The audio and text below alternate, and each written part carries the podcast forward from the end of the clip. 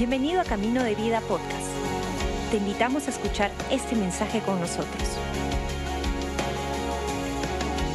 Hola, nuevamente buenas noches. Eh, si estás conectado, bienvenido, bienvenida a este tiempo tan importante de Noche CDB.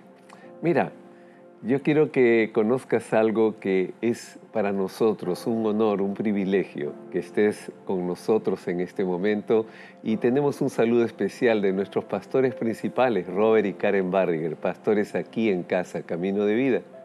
Y esta noche queríamos compartir una porción de las escrituras que para nosotros es no solamente importante, sino nos ayuda a crecer mucho más en nuestra relación con Dios lo grande que es ese Dios que estuviste cantando, lo grande que es este Dios, podemos verlo a través de su palabra.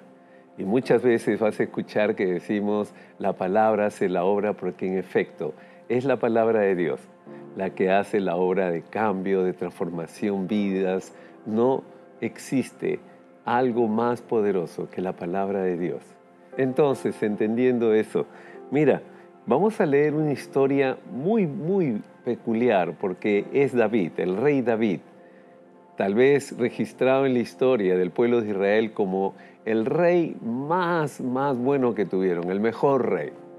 Pero también vas a ver las facetas que enfrenta David antes de llegar al trono oficialmente. Está siendo perseguido por Saúl, eh, su esposa Mical, que era la hija de Saúl, le dice, huye porque te quiere matar Saúl. Eh, el hijo Jonatán también se acerca y le dice, oye, no creo que te quiera matar, pero le dice, me ha tirado varias veces una lanza y está en ese momento tan difícil de enfrentar temor, dificultad, como muchas personas en la vida. David, huyendo, empieza a buscar un refugio y se va donde un rey enemigo. Esa es la cosa más curiosa de este proceso en la vida de David. Y en ese momento que está huyendo de Saúl, él va hacia este rey. Ahora quiero que escuches esta parte porque está desesperado, está asustado, no sabe dónde ir, ¿ok? Escucha esto, estoy en eh, Primera de Samuel capítulo 21 y el versículo 10. Dice, entonces David escapó de Saúl y fue donde el rey Aquis de Gat. Pero los oficiales de Aquis no les agradaba que David estuviera allí ¿No es este David el rey de la tierra? preguntaron. ¿No es este a quien el pueblo honra con danzas y canta? Saúl mató a sus miles y David a sus diez miles. David oyó esos comentarios y tuvo mucho miedo de lo que el rey Aquis de Gad pudiera hacer con él. Así que se hizo pasar por loco, arañando las puertas y dejando que la saliva escurriera por su barba. Finalmente, el rey Aquis le dijo a sus hombres, ¿tienen que traerme un loco? Ya tenemos suficientes de ellos aquí. ¿Por qué habría de permitir que alguien como él sea huésped en mi casa? Vamos a orar. Señor nuestro Dios, que tu palabra sea la que haga la obra y Padre bueno, queremos que tu Espíritu Santo acomode todo lo espiritual para que nosotros lo pongamos por obra. En tu nombre. Amén. Sabes, esta historia es muy, muy interesante. Se tuvo que hacer el loco. Eh, hablando en términos coloquiales, ¿cuántas veces en la vida nosotros mismos, frente a una situación que no sabemos cómo manejar, en el argot popular dice, te estás haciendo el loco? ¿No te ha pasado alguna vez te has hecho loco frente a algo y quieres disimular, quieres pasar desapercibida, desapercibido? Y eh, en el lenguaje coloquial te dicen, no te hagas el loco es cuando quieres pasar las cosas, cuando no quieres enfrentar algo o, quieres disimular. En este momento, David está luchando por su vida, está huyendo y se da cuenta que corre peligro. Y tú dices, wow, ¿qué se hace en esa situación? Y él finge estar loco. Al punto que, fíjate, él no solamente se hizo loco, sino que agarró y empezó, dice, como podríamos llamarlo vulgarmente, babiar, o sea, para que se dieran cuenta que sí, efectivamente, está loco. Ahora, eso era como una forma de defenderse, de huir, de, de escapar de ese momento. Y uno, la verdad que a veces se preocupa de detalles, de quedar bien, pero en este momento David está en dificultades, está enfrentando temor. Es en ese contexto donde su vida corre peligro, donde no sabe exactamente qué hacer, tú vas a escuchar este salmo, Salmos 34. Y yo voy a leer el versículo 1. Escucha por favor. El título es así, Salmo de David acerca de cuando se hizo pasar por loco frente a Abimelech quien lo echó de su presencia. Versículo 1. Alabaré al Señor en todo tiempo. En todo tiempo, escúchame bien. Alabaré al Señor en todo tiempo. A cada momento pronunciaré sus alabanzas. Solo en el Señor me jactaré, que todos los indefensos cobren ánimo Vengan, hablemos de la grandeza del Señor, exaltemos juntos su nombre. En todo tiempo. Recuerda, si una palabra que David tenía claro en este pasaje, voy a alabar en todo tiempo a Dios, en todo tiempo. O sea, en los buenos, en los malos, en los regulares, en los que no pasa nada, voy a alabar al Señor. Fíjate qué interesante si yo me pusiera a pensar, cuando nosotros, los que amamos a Dios, creemos en Él, alabamos. A veces los domingos cuando voy a la iglesia o cuando me conecto online, como es en este caso, pero qué importante es entender un concepto fundamental que fortalece tu vida. Alaba al Señor en todo tiempo. En este momento, David está enfrentando una dificultad terrible David no sabe qué hacer. Y él dice, lo que voy a hacer es alabar. Voy a alabar en todo tiempo. Entonces, recuerda esto, en todo tiempo. Si quisiera ponerle un título, yo le pondría en todo tiempo. En todo tiempo, sí, en todo tiempo alaba a Dios. En todo tiempo, sea bueno, sea malo. ¿Cómo estás en este momento? Alaba a Dios. Acabamos de alabar a Dios, sigue alabando a Dios. No por lo que te sucede, sino porque enfocas tu corazón, tu alma, todo tu ser en Dios. Entonces todas las demás circunstancias empiezan a cobrar otra dimensión, Dios más grande y todo lo demás va empequeñeciéndose. Mira, qué interesante eso porque si tú sigues leyendo el versículo 4, escucha esto, oré al Señor y Él me respondió, me libró de todos mis temores. Y lo más interesante, los que buscan su ayuda estarán radiantes de alegría. Ninguna sombra de vergüenza les oscurecerá el rostro. En mi desesperación oré y el Señor me escuchó, me salvó de todas mis dificultades. ¡Wow! Mira, en todo tiempo alaba, en todo tiempo ora, porque dice esta palabra que cambia tu temor, cambia en alegría. Dice que el rostro brilla de alegría cuando te enfocas en alabar y en orar. Orar, por si acaso, es hablar con Dios. Hablar con Dios como hablas con cualquier persona, tú empiezas a hablar, Señor, no entiendo esta situación, Señor, necesito tu ayuda, Señor, estoy angustiado, angustiada, tengo miedo, tengo temor. Y de pronto te das cuenta de algo, que la alabanza con la oración, en todo tiempo te ayuda a recobrar confianza, seguridad, fortaleces tu fe. Una, una, situación interesante de David, que él estaba en ese momento tal vez enfrentando el borde de la muerte, o sea, estaba allí, en cualquier rato lo podían matar porque eran sus enemigos. Y él decide alabar a Dios, decide orar, hablar con su Dios en todo tiempo. Y fíjate, cuando tú sigues avanzando en el versículo 7, dice, pues el ángel del Señor es un guardián, rodea y defiende a todos los que le temen, a todos los que le temen. Y fíjate, prueben y vean que el Señor es bueno, qué alegría para los que se refugian en Él.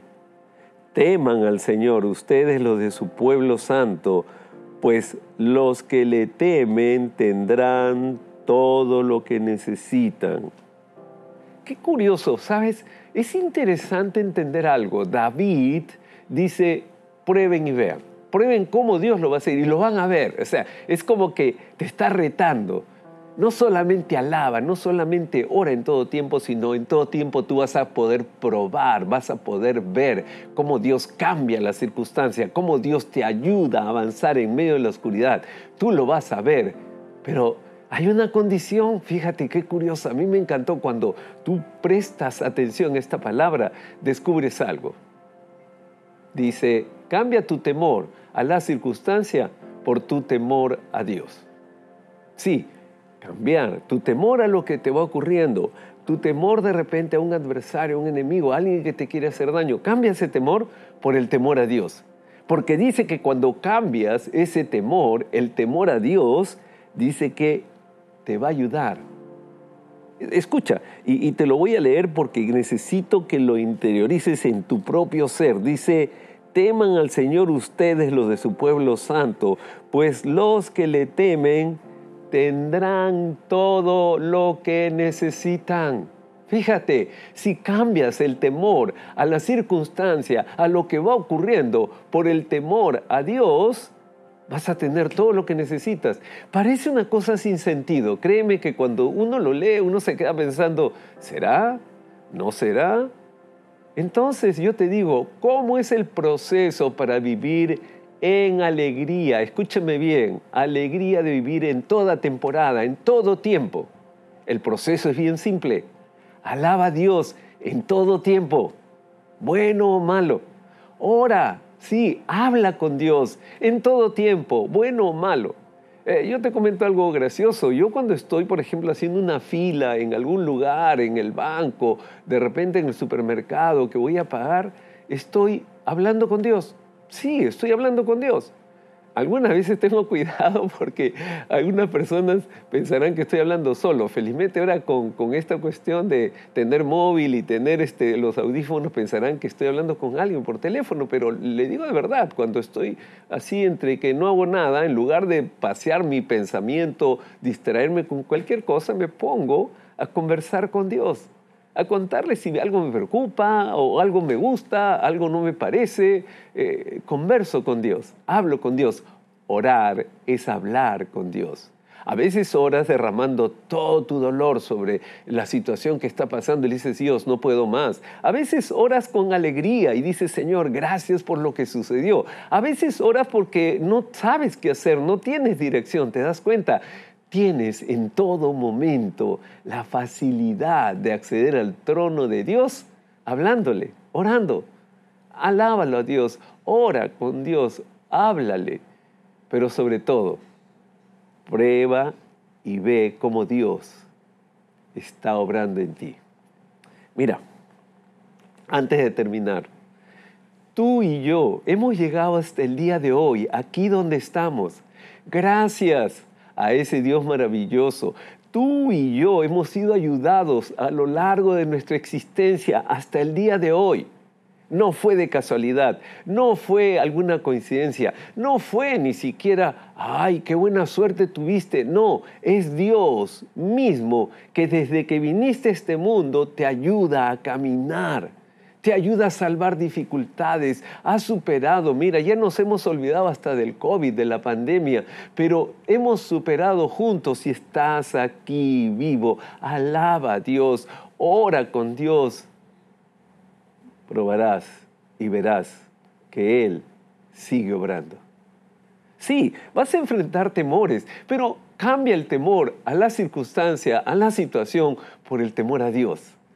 Porque cuando cambias, dice esta palabra, tendremos todo lo que necesitamos. Sabes, me quedo pensando en algo personal. Yo he decidido hace tiempo que todo lo que necesito es a Dios.